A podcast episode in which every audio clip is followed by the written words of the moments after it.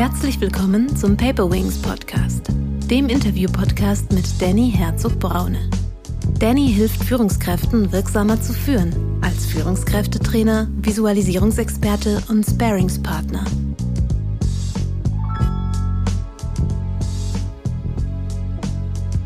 Wenn du wirklich große Leistungen erreichen möchtest und große Dinge bewegen möchtest, musst du meiner Erfahrung nach einfach ähm, an deinen Emotionen arbeiten und ähm, deine Emotionen auf dein Ziel ausrichten.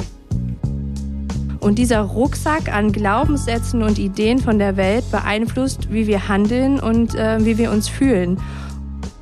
Und wenn ich weiß, wer ich bin und was ich kann, was mir wichtig ist, dann brauche ich eine ganz klare Vision.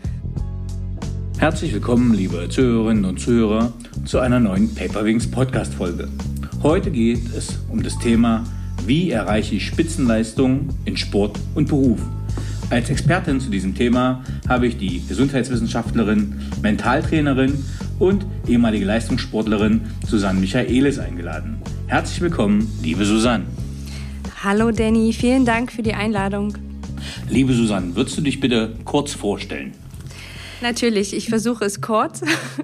Also, ich bin Susanne Michaelis und ich bin, wie Danny schon gesagt hat, ehemalige Leistungssportlerin. Und zwar war ich Handballerin ähm, beim SC Magdeburg und äh, war auch auf der Sport-Elite-Schule und war schon ganz früh angefixt von dem Thema Sport und Gesundheit und Leistung und ich glaube, wenn man einmal Sportler ist, ist man immer Sportler und wird das auch nicht so richtig los. Deshalb habe ich dann nach meinem Abitur Gesundheitswissenschaften studiert mit dem Schwerpunkt Regeneration und Prävention und habe dann ähm, im Master in Erlangen in Bayern im, im, schönen Frankenland. Die Franken wollen ja nicht, dass sie Bayern genannt werden.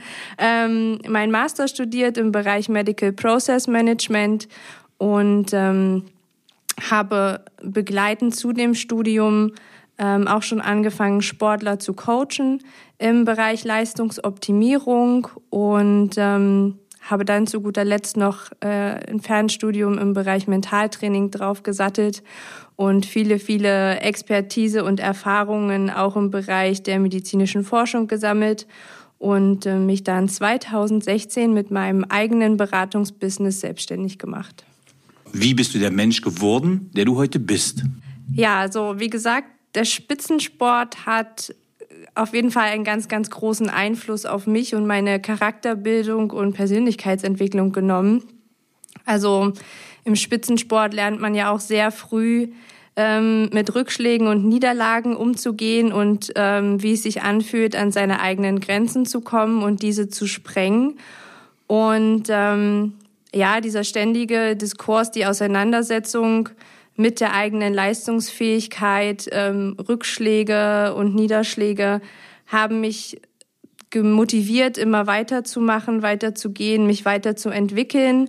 Und ähm, ich war immer auf der Suche danach, die Zusammenhänge zu verstehen und ähm, ja, meine Leistung zu verbessern oder mein Leben und ähm, mein Erlebtes aufs nächste Level zu heben. Was motiviert dich und was treibt dich an? Ganz klar ähm, das Thema Wachstum und Entwicklung. Ähm, ich bin das jüngste Kind in unserer Familie und auch das einzige Mädchen und ich hatte immer so das Label drauf, ähm, das ist die Kleine und das Mädchen und ähm, es war immer in meinem Umfeld relativ schnell klar, was ich kann und was ich nicht kann. Ähm, und ähm, dieses Schubladendenken mochte ich überhaupt nicht. Und deswegen ähm, war sozusagen der Leistungssport schon die erste kleine Rebellion ähm, dagegen, denn den Großen mal zu beweisen, ähm, zu was ich denn fähig bin. Und ähm, ja, diese kindliche Neugier auf das, was möglich ist, die Grenzen zu sprengen und ähm, sich und andere zu entwickeln, ähm, das ist das tatsächlich, was mich antreibt und äh, was meinen Beruf so wunderbar macht. Heute geht es ja um das Thema emotionale Intelligenz. Und du sagst ja, emotionale Intelligenz ist ein Schlüsselfaktor für Spitzenleistung. Wie bist du zu diesem Thema gekommen? Genau, ja, also das ist auch ein äh, Entwicklungsweg einfach meiner eigenen Persönlichkeitsentwicklung gewesen und auch ähm, die vielen Jahre Arbeit mit Sportlern und Unternehmern. Und wenn du aus dem Leistungssport kommst, dann ist klar, du beschäftigst dich immer mit deinem Optimum. Du schaust, wo kannst du einfach noch besser werden, noch mehr Energie ähm, erzeugen. Und ähm, dann bin ich den klassischen Weg gegangen über die Gesundheitswissenschaften. Natürlich schaut man dann erstmal auf die Ernährung, auf das Trainingsverhalten, auf die Regeneration. Äh, man sucht die verschiedenen Stellschrauben, an denen man drehen kann, um die letzten Prozentpunkte ähm, in der Leistung herauszuholen. Und ähm, in all den Jahren bin ich immer wieder auf das Thema gefallen, dass die Emotionen, ähm, also dein Warum und ähm, die emotionale Ladung hinter dem, was du tust, eigentlich der größte Energiefaktor ist und der größte Schlüssel ähm, zum Erfolg und zu deiner, ähm, zu deiner persönlichen Spitzenleistung. Und dass all die anderen kleinen Baustellen, ähm, ja, Bausteine einfach in der Reihe hinter, hinterherkommen. Und ähm, wenn du wirklich große Leistungen erreichen möchtest und große Dinge bewegen möchtest, musst du meiner Erfahrung nach einfach ähm, an deinen Emotionen arbeiten und ähm, deine Emotionen auf dein Ziel ausrichten. Was meinst du jetzt mit Emotionen? Also was kann ich darunter verstehen? Wie muss ich darauf ausrichten? Was verstehst du darunter? Ja, also Emotion ist ja ein Begriff aus dem Englischen Emotion, was nichts anderes bedeutet als ähm, Energie in Bewegung. Und ähm, ich habe mir irgendwann die Frage gestellt, was ist denn eigentlich das Ziel all dieser Optimierungsmaßnahmen? Für mich ist es ganz klar das Ziel, dass du am Ende des Tages mehr Energie, mehr Schaffenskraft ähm, hast, um deine Ziele zu erreichen. Und wenn wir beim Spitzensport bleiben ähm, und du zum, nimmst zum Beispiel einen 200-Meter-Läufer, was ist das Ziel? Alle Kräfte so zu bündeln, dass du genug Energie hast, schneller und ähm, zuerst über die Ziellinie zu laufen als deine Mitkonkurrenten. Und ähm, hier ist eben der Fokus auf dem Thema Energie. Und ähm, unsere Emotionen, also unsere Gefühlslage, sind das, was uns im Leben antreibt. Also selbst Kriege zum Beispiel, die größten Kriege werden, wurden auch in der Geschichte ähm, ja aufgrund von Emotionen hervorgerufen. Das heißt aus Liebe oder Glaubenskonflikten. Das heißt Emotion, also unsere eigene Gefühlslage, ist das, was uns am stärksten voranbringt.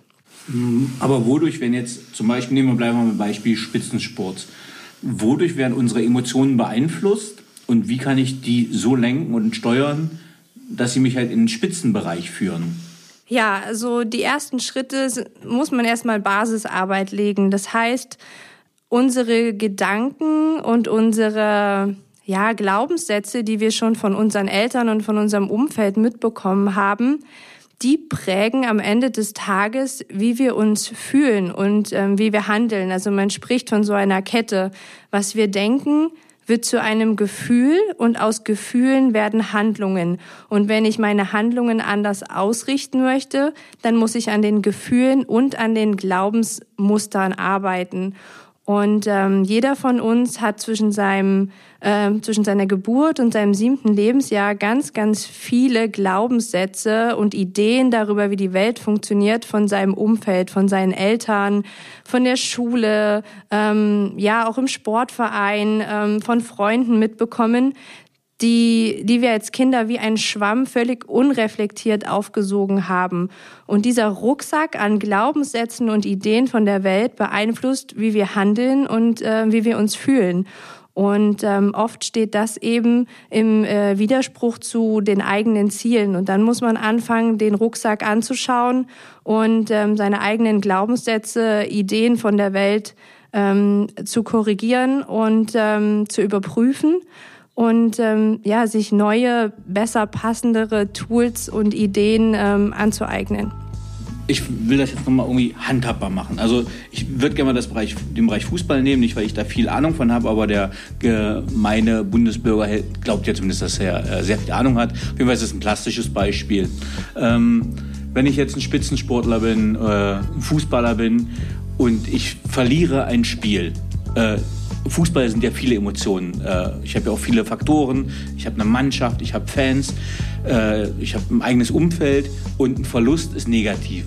Und was macht quasi so ein Verlust wenn ich eine Niederlage mit einem Team erreiche, was macht das mit mir und welchen Einfluss hat das auf meine zukünftige ja, Leistungsabrufbarkeit, zum Beispiel in einem Spiel? Ja, super Beispiel. Ähm, genau, also Fußball ist sehr, sehr populär und deswegen gutes Beispiel. Wenn ich jetzt so eine Niederlage erlebe, dann gibt es immer zwei Wege, mit dieser Niederlage umzugehen. Zum einen kann ich meinen eigenen Wert und äh, meine Motivation an dieser Niederlage hängen und ähm, kann in eine destruktive Spirale fallen, kann denken, okay, ich bin einfach nicht gut genug, ähm, vielleicht sollte ich es lieber lassen, all diese negativen Gedanken und diese selbstkritischen Auseinandersetzungen, die man mit sich selber in seinem Kopf führt. Oder ich sehe die Niederlage als Chance zu wachsen. Ähm, denn die alle größten Sportler, wenn ich an Michael Jordan denke oder andere, ähm, haben gesagt ganz eindeutig, ich bin nicht der Sportler geworden, der ich heute bin durch Siege, sondern durch die Niederlagen und den Umgang, den konstruktiven Umgang mit den Niederlagen, sich das anzuschauen, ähm, habe ich mein Bestes gegeben, welche Faktoren waren nicht ganz so optimal, was kann ich daraus lernen, um besser zu werden und ähm, diesen Reiz zum Wachstum zu nehmen ähm, und da eben, das macht eben das Erfolgsmindset aus, äh, um aus den Niederlagen zu wachsen und ein noch besserer Athlet oder Fußballer zu werden. Ähm, du bist ja jetzt Mentalcoach, auch eben für Sportler. Äh, kommen dann zum Beispiel dann Sportler auf dich zu und sagen, hier, ähm, also ich bin eigentlich sportlich ganz fit, aber ich glaube, ich habe Blockaden im Kopf oder irgendwas hindert mich, noch leistungsfähiger zu werden, wirst du dann gerufen und wenn, was würdest du dann machen mit dem? Okay, das ist eine kom komplexe Frage. Ähm, tatsächlich äh, werde ich gerufen, entweder vom Verein, vom Trainer oder von dem Sportler selber, immer dann, wenn der Athlet so eine Art Plateau erlebt. Das heißt, ähm, einfach die Leistung stagniert auf einem bestimmten Plateau oder wir haben auch ganz oft das Thema Trainingsweltmeister. Also die Leute sind wahnsinnig gut im Training und haben dann aber die Blockade, ihre Leistung im Wettkampf abzurufen. Und ähm, da ist es ganz vielschichtig, was wir mit ihnen machen. Aber ganz oft ist es eben das Thema zu ergründen, wo liegt die Blockade? Zum Beispiel eine Versagensangst, ähm, Angst vor Ablehnung oder die Kopplung der Leistung mit dem eigenen Wert.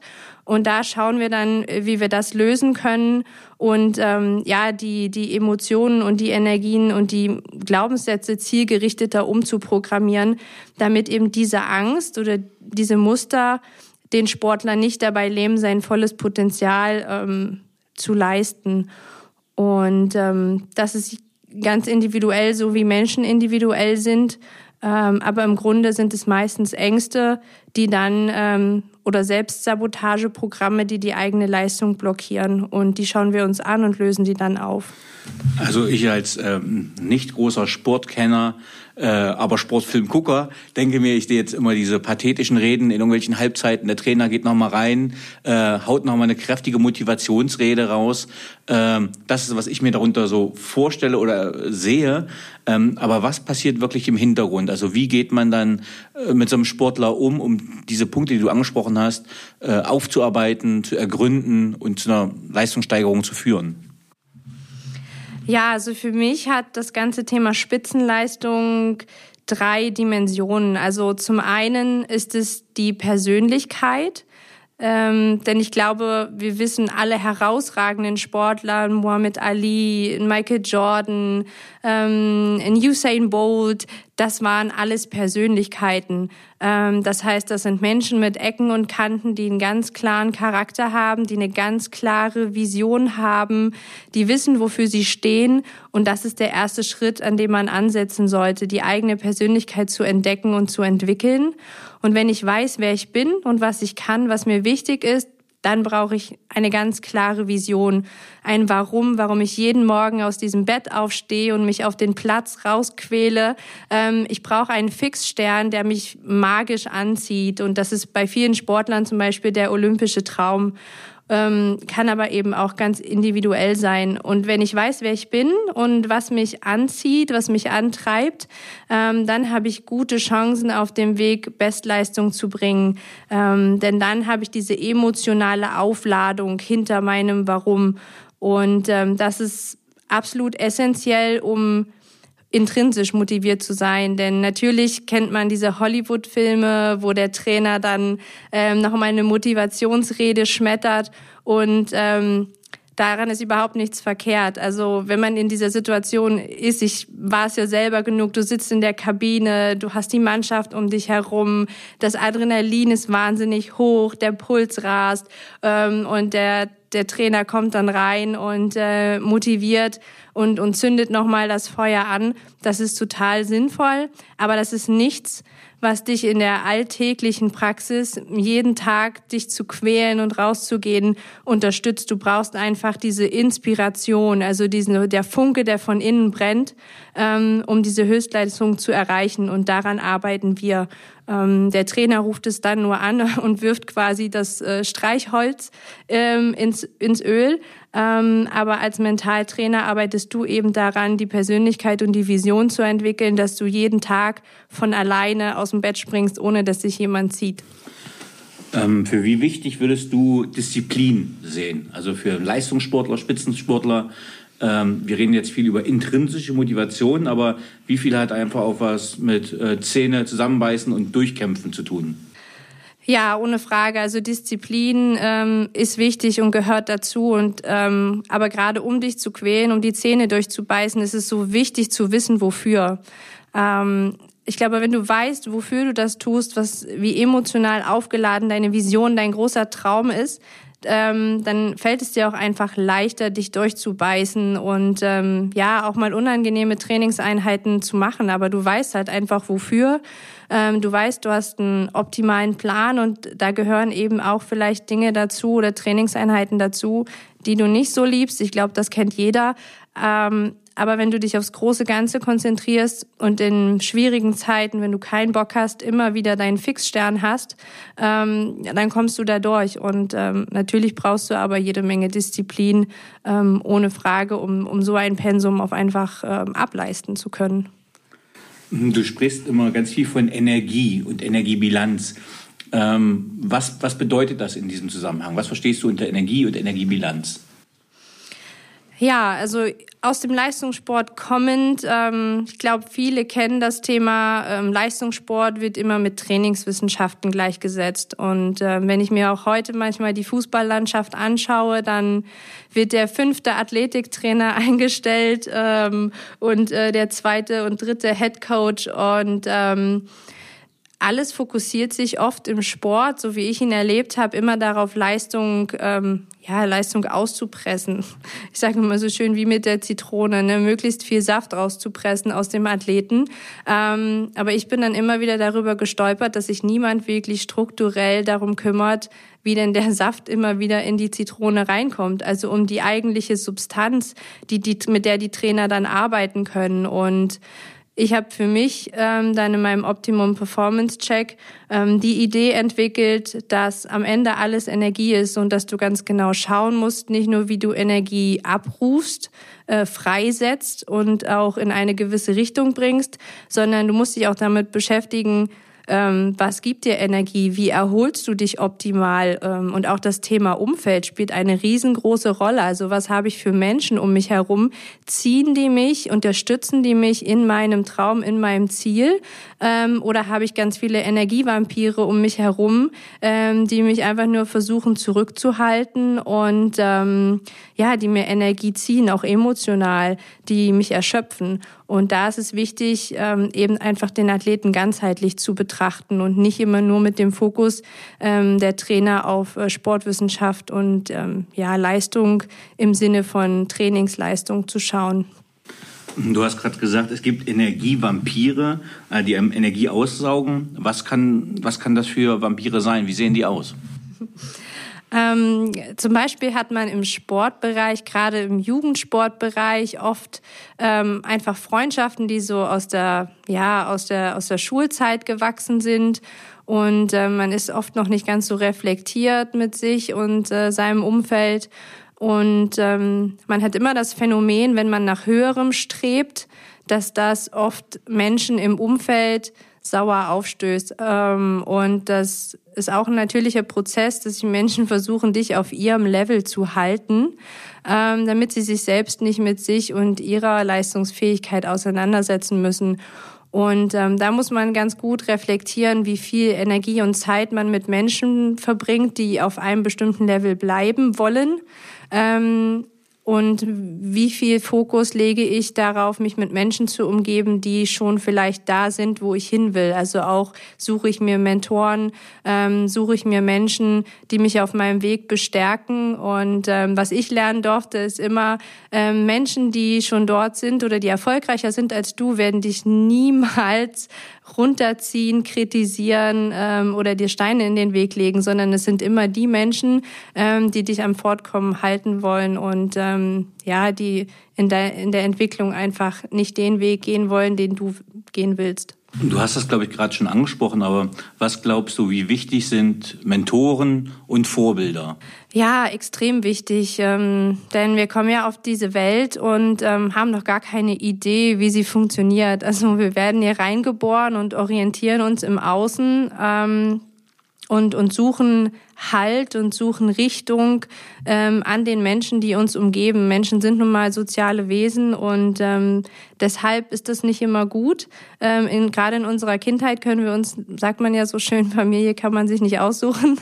gerade in unserer Kindheit können wir uns oft nicht aussuchen, ähm, welche Mentoren wir im Leben haben und ähm, welche Richtungen uns vorgegeben werden.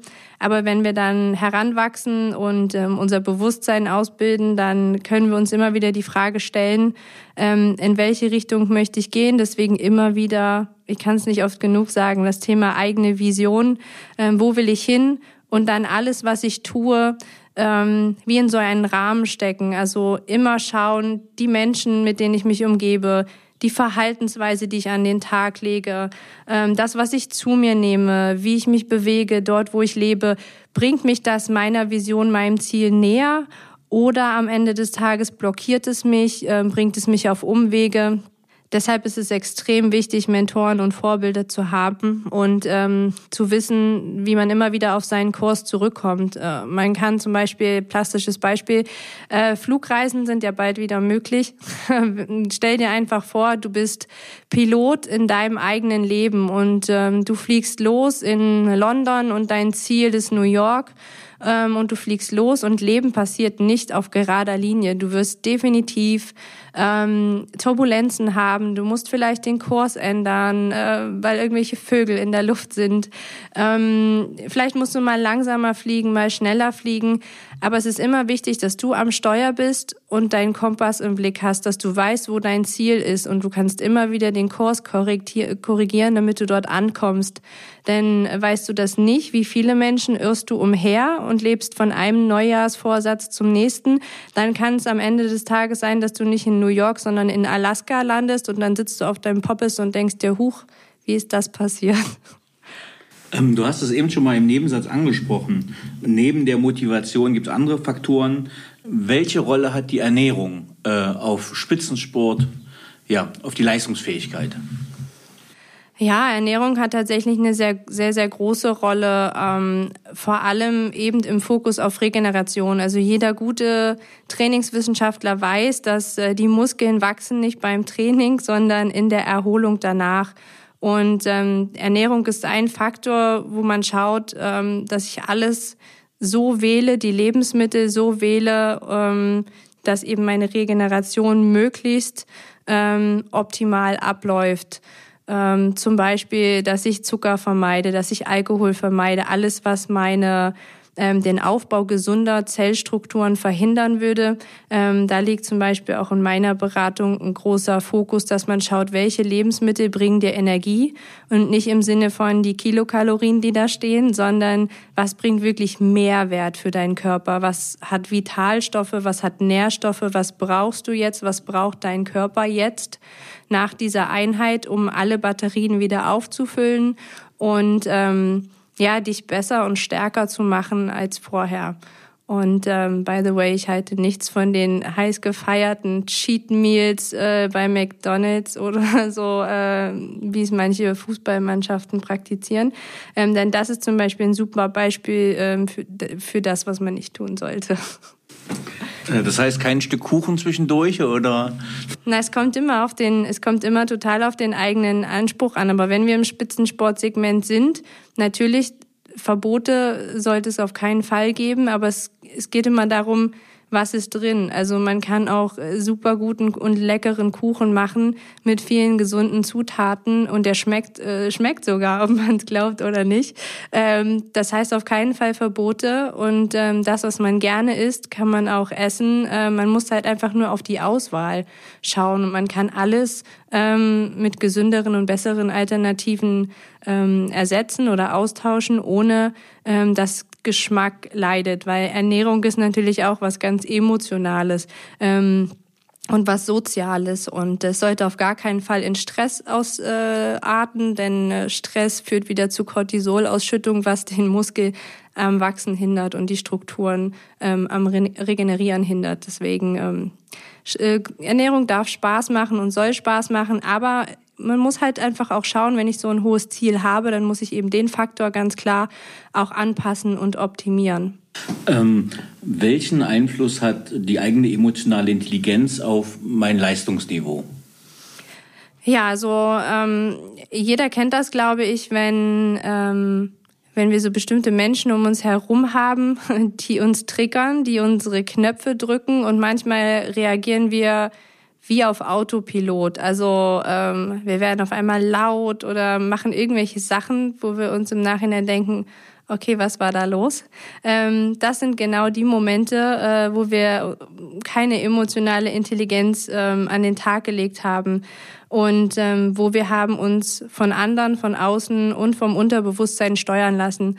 Und meine Idee ist einfach, ähm, je besser ich meine Emotionen und auch meine Schattenthemen, nenne ich es gerne, ähm, meistere, je mehr ich weiß, wer ich bin und wie ich ticke und was mich triggert, ähm, umso klarer kann ich einfach Entscheidungen treffen, umso klarer kann ich im Sport agieren und meine Handlungen aus, ähm, ausrichten.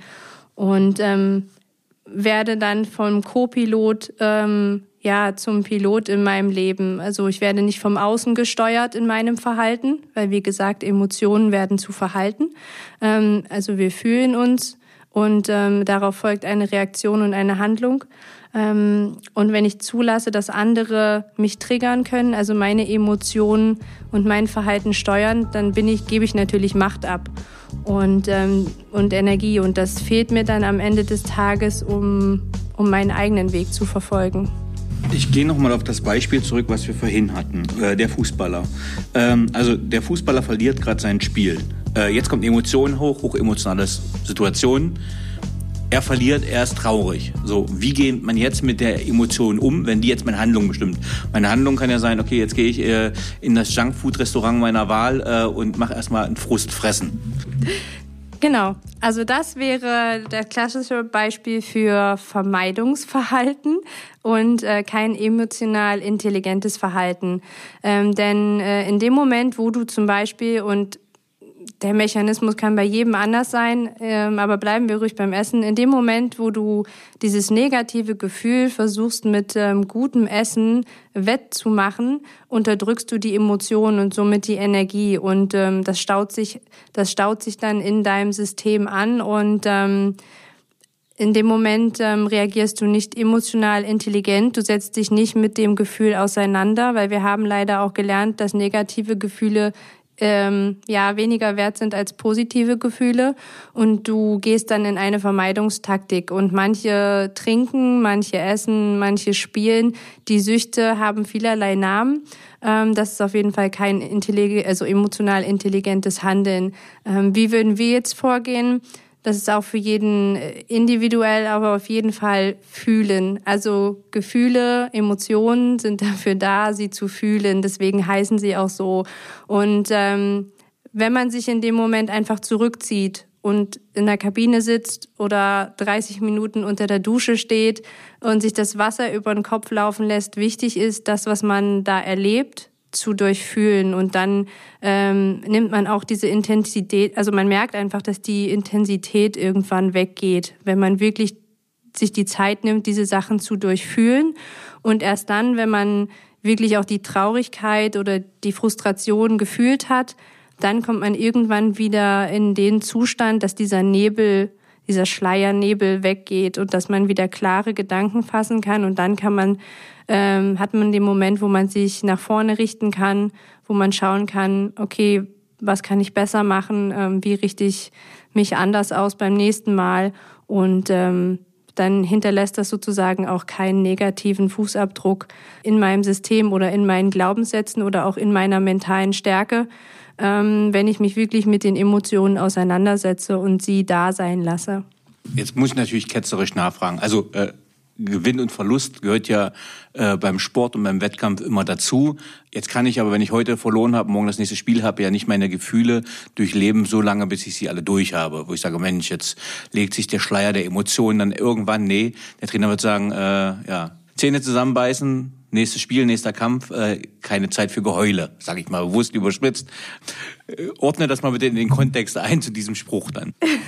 ja, natürlich. Also ähm, ich glaube, das ist vielleicht auch eine falsche Idee, die man hat. Man muss dann nicht äh, drei Stunden oder drei Tage meditativ irgendwo im Zen-Kloster sitzen, um all seine Gefühle zu widerspiegeln, äh, sondern es ist wirklich äh, es reicht diese fünf Minuten, zehn Minuten einfach nur da sein und es ertragen und wie gesagt, sich unter die Dusche stellen, vielleicht zehn Minuten länger duschen, ähm, das mit dem Wasser abfließen lassen und, ähm, und dann zieht man sich auch wieder an und dann krempelt man die Ärmel hoch und dann ist auch gut. Also der Mensch ist ein, der Mensch ist hochintelligent, aber ähm, äh, man darf sich natürlich auch nicht äh, selber einsperren da in dieses mentale Gefängnis und dann da lange drüber sinnieren. Es ist wichtig, dass, dass, man, dass man es akzeptiert, dass man es da sein lässt, dass man sagt, okay, blöd, aber nach dem Duschen kann man sich auch wieder anziehen und nach vorne, nach vorne schauen. Also ähm, ich glaube, kein Tier auf diesem Planeten schafft das,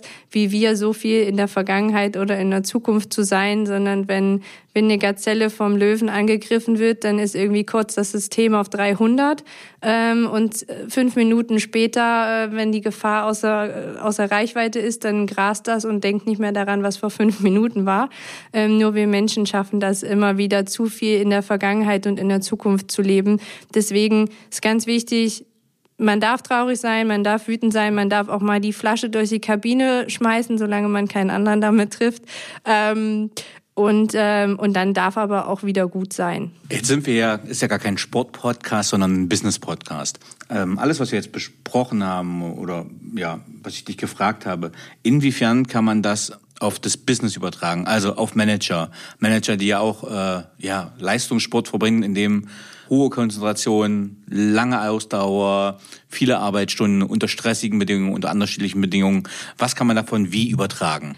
Ja, Danny, absolut. Also zu 100 Prozent. Deshalb ist meine Zielgruppe auch Sportler und Unternehmer.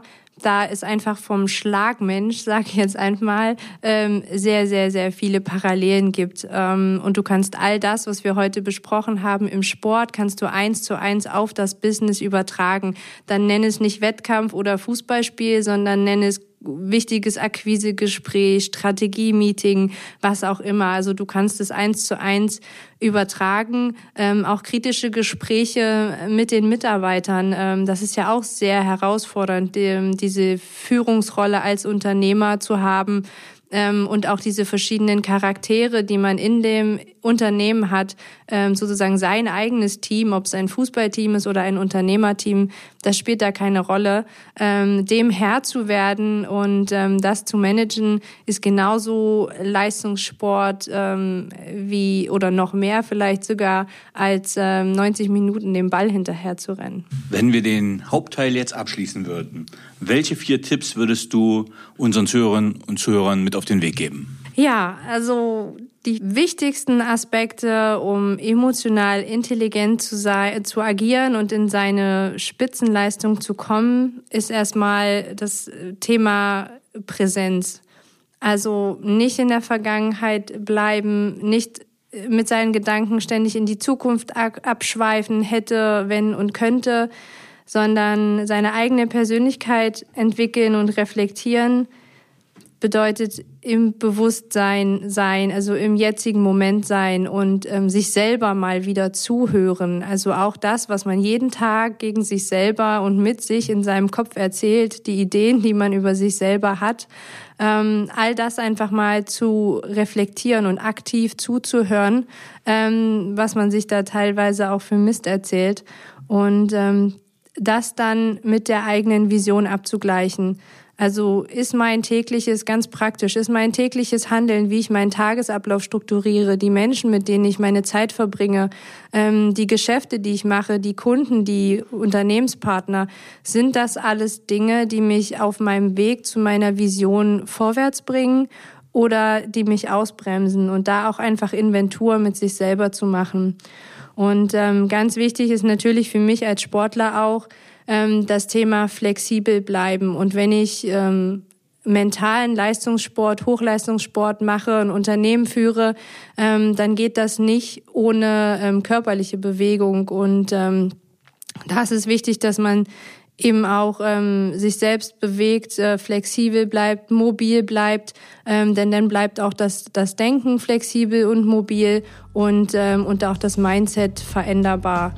Und ähm, ja, Persönlichkeit, Vision und ähm, emotionale Aufladung ist das Wichtigste.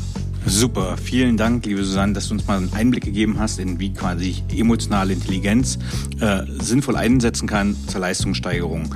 Nun ein paar persönliche Fragen. Äh, was hättest du gern im Beruf früher gewusst? Welchen Fehler hättest du gerne nicht gemacht? Ähm, das ist eine super Frage und ähm, ich musste gar nicht lange drüber nachdenken. Tatsächlich nichts. Ähm, also oft, ich muss sagen, ich bin ein sehr ungeduldiger Mensch ähm, und ähm, ja, ist vielleicht auch so ein so ein Sportler gehen. Ähm, oft habe ich mir die Frage gestellt, Mensch, warum bist du noch nicht weiter? Warum bist du noch nicht besser? Warum hast du nicht noch einen Abschluss? Äh, du bist irgendwie jetzt schon Mitte 20, Ende 20. Ähm, und ähm, jetzt rückblickend mit der Frage muss ich ganz klar sagen, das Wissen auch in der Tiefe und in dem, in dem Umfang, was ich heute habe, ähm, das konnte sich nur entwickeln über all die Jahre und über die kleinen Steps und Erfahrungen und ähm, ja, du kannst halt so einen so einen Entwicklungsprozess einfach nicht vorspulen oder nicht äh, beschleunigen, sondern all das, was ich gemacht habe, was ich erlebt habe, auch die Entwicklung von von der Ernährungsberatung und Regeneration ähm, hin zu dem, was ich heute mache, ist einfach eine total sinnvolle Abfolge ähm, von Ereignissen. Ähm, und ich glaube, hättest du mir vor zehn Jahren das Wissen ähm, und die Tools von heute an die Hand gegeben, ich, ich wäre, glaube ich, völlig überfordert gewesen. Also gut Ding will Weile haben.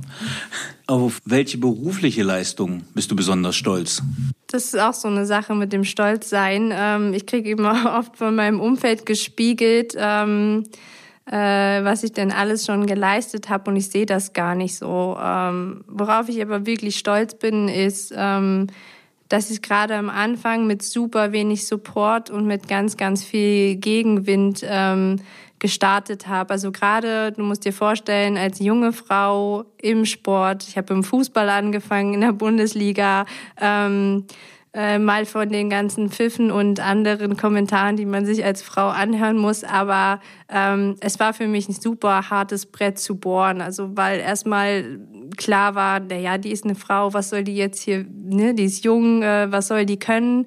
Und ähm, ich hatte wahnsinnig viel Gegenwind und ähm, ja, ich bin einfach stolz, dass ich mich da durchgekämpft habe. Ich ähm, sechs Monate nachdem ich äh, gegründet habe mit meinem Innovationsstipendium, ähm, bin ich Mama geworden und rock das Ganze jetzt schon drei Jahre ähm, alleinerziehend äh, mit Business und Kleinkind im Corona Lockdown und äh, Home Kita äh, und so weiter und so fort. Und da denke ich manchmal schon so, wow, okay. Ähm, da hast du schon ein bisschen was geleistet. Ähm, das ist eher das, wo ich sage, ähm, da bin ich stolz drauf. Und natürlich auf all meine Athleten, die die zu Olympia fahren, ähm, da ist man dann schon auch äh, stolz, weil natürlich für mich als Leistungssportler auch der olympische Traum immer ganz, ganz oben stand und ich selber habe es als Athlet nicht geschafft und dann ähm, erfreut sich mein Herz natürlich umso mehr, äh, wenn ich trotzdem einen kleinen Teil beitragen konnte dafür, dass jemand anders sich den Traum erfüllt. Welche Fähigkeit bzw. Fertigkeit möchtest du gerne haben, die du noch nicht hast? Ja, ganz klar. Also Persönlichkeitsentwicklung ist für mich auch ein Thema. Ähm, ich beschäftige mich gerade äh, viel mit dem Thema ähm, das Prinzip der Mönche. Ähm, denn ich habe gemerkt, ich darf auf jeden Fall noch viel gelassener werden.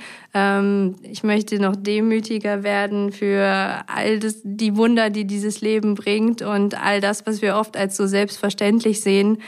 Und ähm, ja, Geduld und Gelassenheit steht bei mir auf jeden Fall oben auf der Liste. Welches Buch oder Bücher haben dich am meisten geprägt bzw. dein Leben beeinflusst? Das ist eine schwierige Frage. Ich bin nämlich ein totaler Bücher-Nerd. Ich habe ganz, ganz viele Bücher zu Hause. Und ähm, ich habe mir eine Weile Gedanken gemacht über die Frage. Tatsächlich das erste Buch, was bei mir so eine Initialzündung vor vielen Jahren gegeben hat, ähm, war von Robert Beetz, Raus aus den alten Schuhen.